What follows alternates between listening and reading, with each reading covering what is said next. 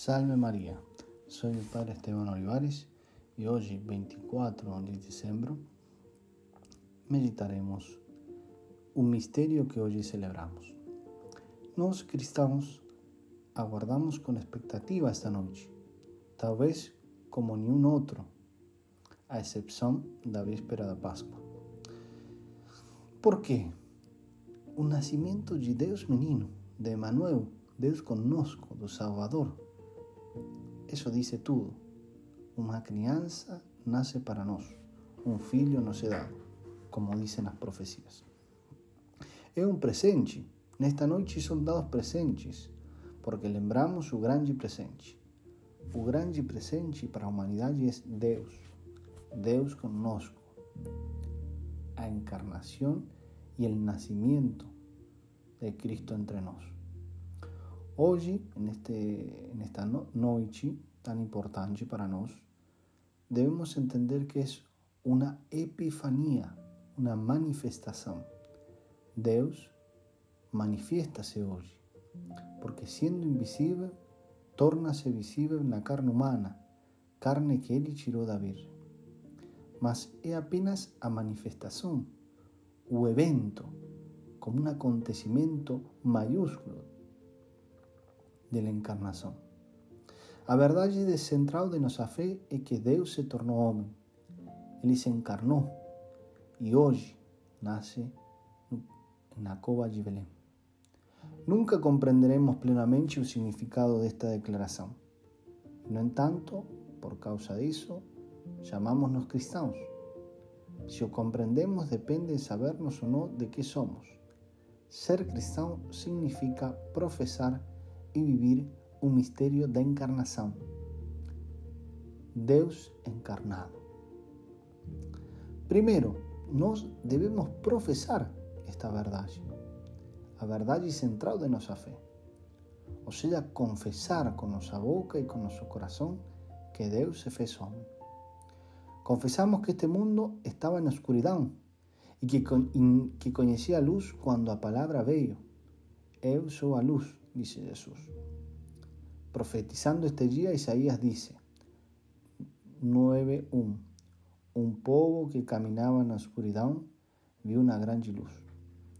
Confesamos que antes de Cristo y para além de Cristo, un mundo caminaba en la oscuridad. Cristo es la luz. Fuera de Cristo no hay luz posible. Confesamos que la palabra asumió verdaderamente humano. Jesucristo no es mitad hombre y mitad de Deus. Él es Deus verdadero. Es a palabra encarnada. Confesamos que todo es reformado a partir de la palabra encarnada de Jesucristo, o sea, de acuerdo con los ensinamentos del Evangelio. O entonces nada es reformado. No existe una reforma económica, política, social, familiar que no sea verdaderamente humana si no es a partir del Evangelio, si no fue inspirada por el Evangelio y si no tiver como objetivo dar a vida del Evangelio. Confesamos que solo existe estabilidad a partir de Jesucristo, o sea, cuando estamos fundados en Cristo. Una familia, una amistad, un amor, un casamento, una comunidade no tem verdadeira estabilidade a menos que esteja enraizado no Evangelho, en Cristo, en la palabra encarnada. Y no solo profesamos y confesamos que Cristo se encarnó, sino que debemos procurar vivir a encarnación.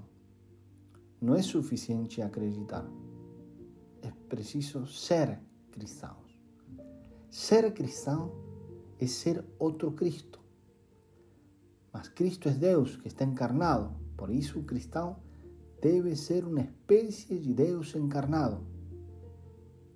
Si a nuestra vida no es la vida de Cristo, o Evangelio, encarnación y un Natal continúan a ser solamente una fiesta más. Temos de ser auténticamente cristianos principalmente em três coisas. Primeiro, vivendo de acordo com os mandamentos, especialmente o primeiro, que é amor a Deus acima de todas as coisas, o amor ao próximo por amor de Deus. Segundo, vivir de acordo com os sacramentos da igreja. Sin sacramentos não há graça. A vida dos sacramentos para o cristão comum significa vivir profundamente a vida eucarística. O sacramento da reconciliação, a confissão, significa também viver autenticamente o sacramento do batismo. Terceiro, vivir com toda a verdade as obras de misericórdia, espirituais e corporais, que são os padrões pelos quais seremos julgados, ou seja, praticando aquilo que é a caridade verdadeira e eficaz. O Natal deve servir-nos para renovar as nossas vidas, para reforçar as nossas convicções e para nos converternos uma vez mais. Peçamos hoje ao menino de Belém que abra os corações a sua bênção, a que nos traz a vida de graça. Que a Santíssima Virgem Maria nos obtenha para todos nós esta graça.